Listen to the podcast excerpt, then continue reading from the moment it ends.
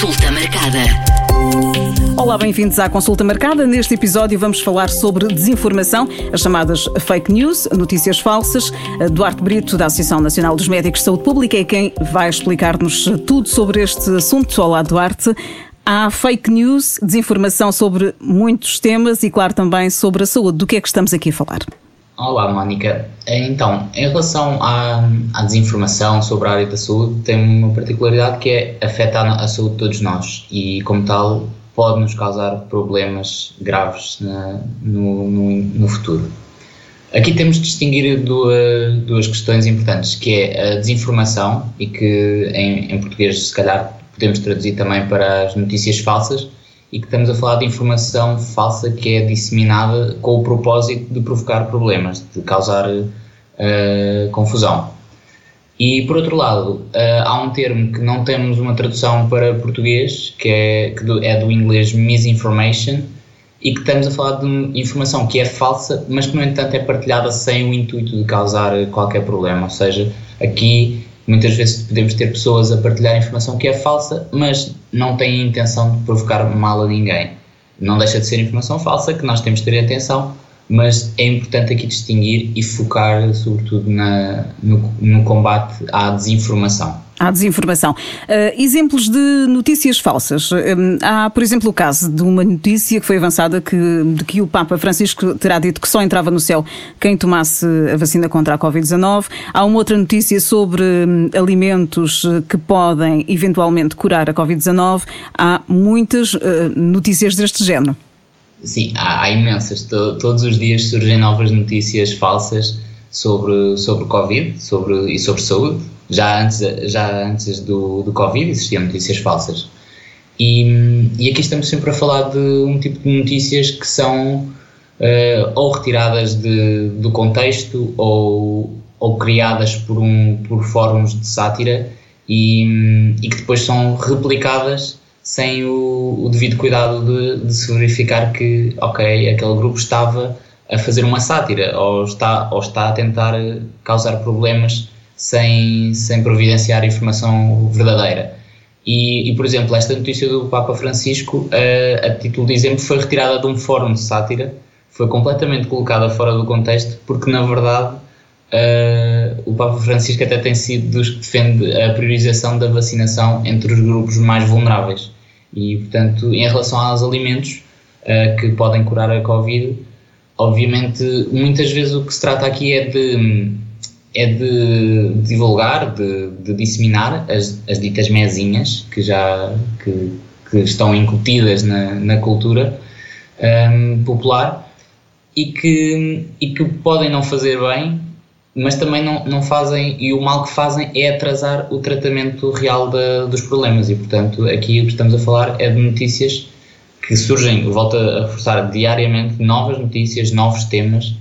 Um, e que, e que geralmente estão sempre retiradas fora do contexto.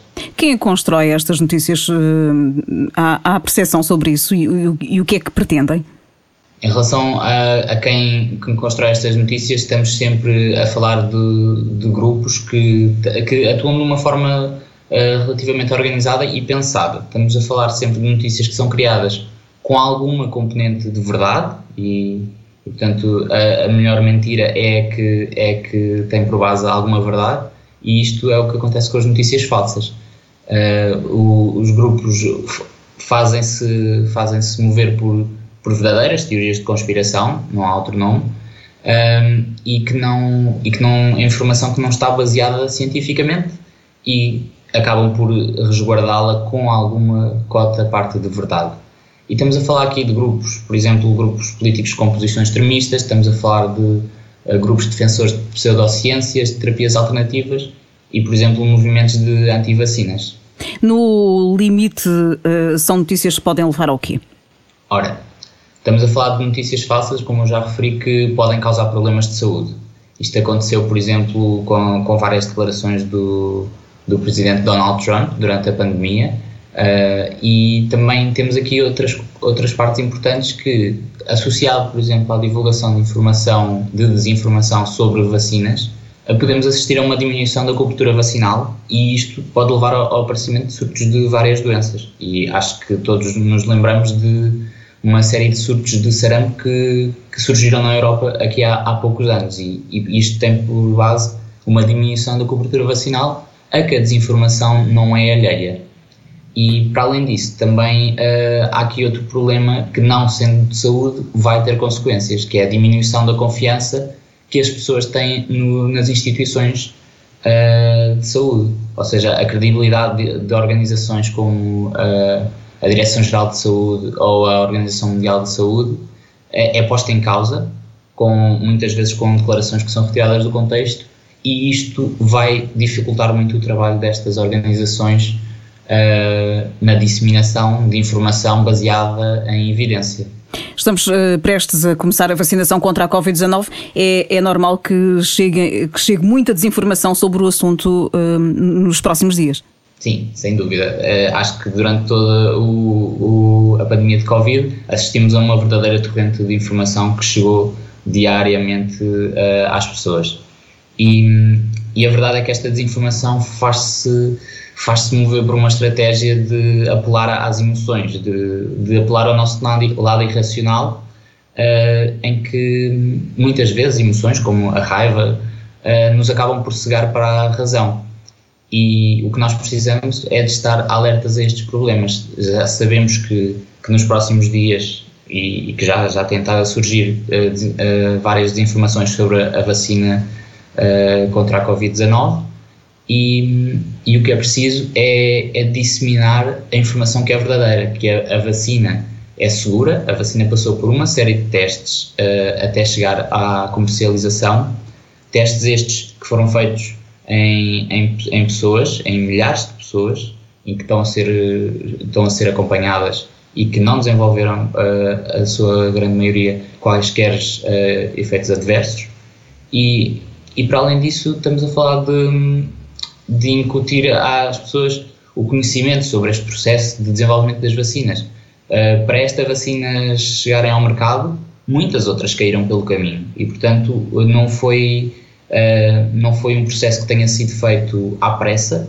Uh, teve uma mobilização sem precedentes, com milhões de, de euros a serem investidos, com milhares de, com milhões, arriscaria também, de cientistas a trabalharem para o mesmo fim e isso sim levou a que conseguíssemos ter uma, uma solução, esperemos nós, que hum, uma solução válida num tempo recorde, mas sem que isso ponha em causa a sua segurança uh, e, o, e, a sua eficácia. Duarte, já falámos uh, sobre os perigos, agora conselhos, como é que podemos uh, combater esta desinformação?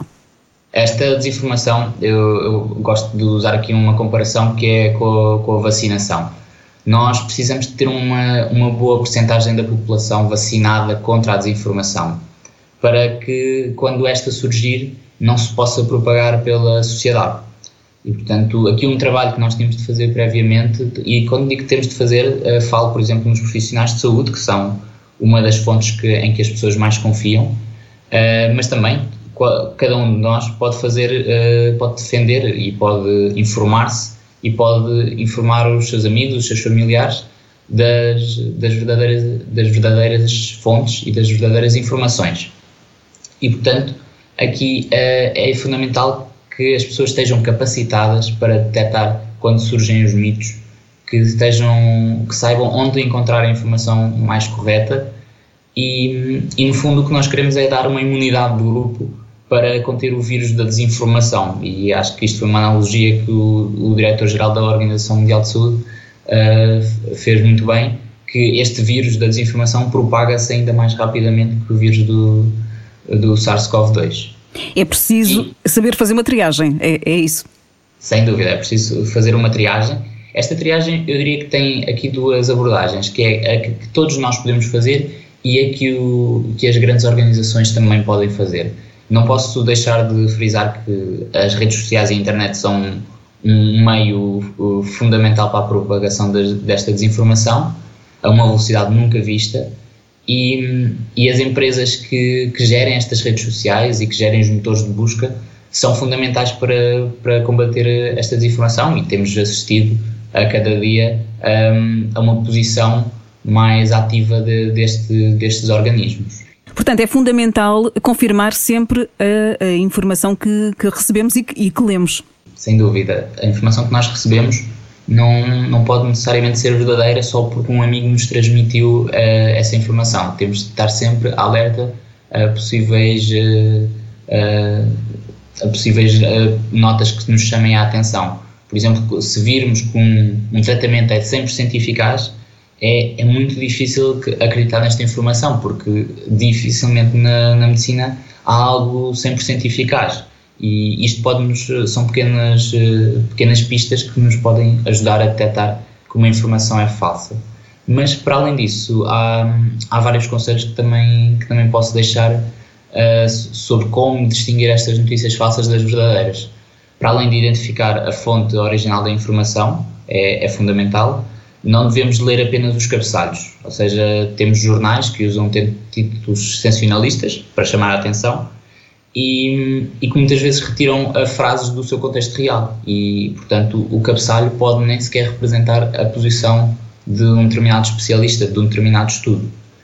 Para além disso, temos de identificar o, o autor da informação, ou seja, perceber se também se este autor é credível ou não, se, se por exemplo temos uma informação a, a, questionar a, a, validade da vacina contra o Covid, mas, é, mas a pessoa que a emite não tem qualquer tipo de formação na área da saúde, é muito difícil acreditar uh, na, no que essa pessoa está a dizer.